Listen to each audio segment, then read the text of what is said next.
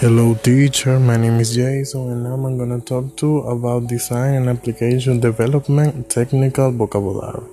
And this vocabulary said provide, clicking, interface, single, worksheet, science, multitask, interact, assure, load, node, mono user, mainframe, became, consumption, easier, to translate master control such as retrieve, update, the oldest, reinforce, until, and develop.